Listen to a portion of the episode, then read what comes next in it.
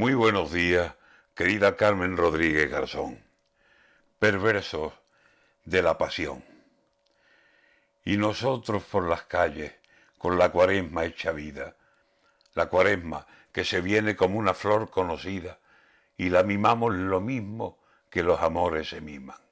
Ahora además, con las aguas que trae esta lluvia bendita, y que dejará la luz de marzo perfecta, limpia, nosotros, por la cuaresma, temblor de cercanas vísperas, traslados de las imágenes con que la pasión se signa. La pasión es de Jesús, y pasión que no es mentira, porque en el pueblo se siente como una heredada herida, con devoción y con fe, con entrega, pasión misma. Pero aquí, en esa pasión, pasa la imaginería, y el llanto de dolorosas que van a lágrima viva son cristales que simulan ese llanto, y las espinas se clavan en la madera, no en la carne, y las heridas, la sangre que se derrama es pintada, aunque sentida.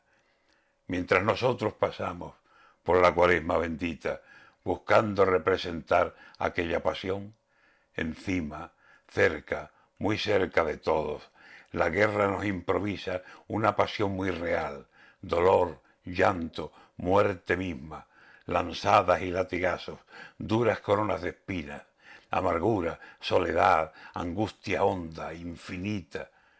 Nosotros representando la pasión de aquellos días.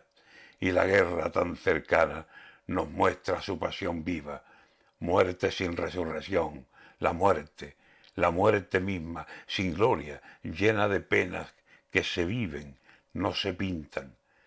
Benditos somos aquí por la cuaresma bendita, y allá lejos, desgraciados por esa guerra maldita.